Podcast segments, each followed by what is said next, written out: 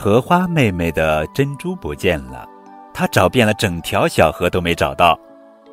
小雨找不到，太阳公公找不到。为什么最终月亮姐姐送回了珍珠呢？亲爱的小朋友们，你们好，我是高个子叔叔。今天要讲的故事的名字叫做《找珍珠》，作者是王若英，文图。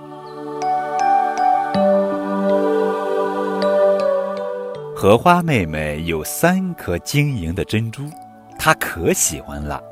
清风吹，荷叶摇，叮咚一声，一颗珍珠滑下河，溅起一朵小水花。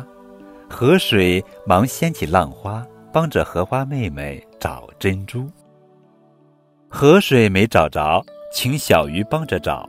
小鱼潜到水底找呀找呀，还是没找着。太阳出来了。荷花妹妹请太阳公公帮着找，太阳说：“让我瞧瞧珍珠是啥模样。”荷花妹妹把珍珠给太阳公公细细瞧，奇怪，珍珠冒烟了，没了。荷花妹妹哭了。太阳不知道珍珠是怎么不见的，觉得很对不起荷花妹妹，就让小青蛙请月亮姐姐找珍珠。月亮笑着说。不用找，珍珠会回来的。天黑黑，夜凉凉，珍珠回来了。荷花妹妹笑了。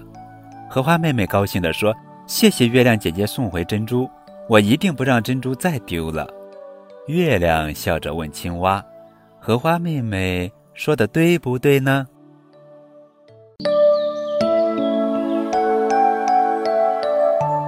荷花妹妹的珍珠不小心落到了河里。河水找不到，是因为珍珠与浪花融合了在一起，难分难离。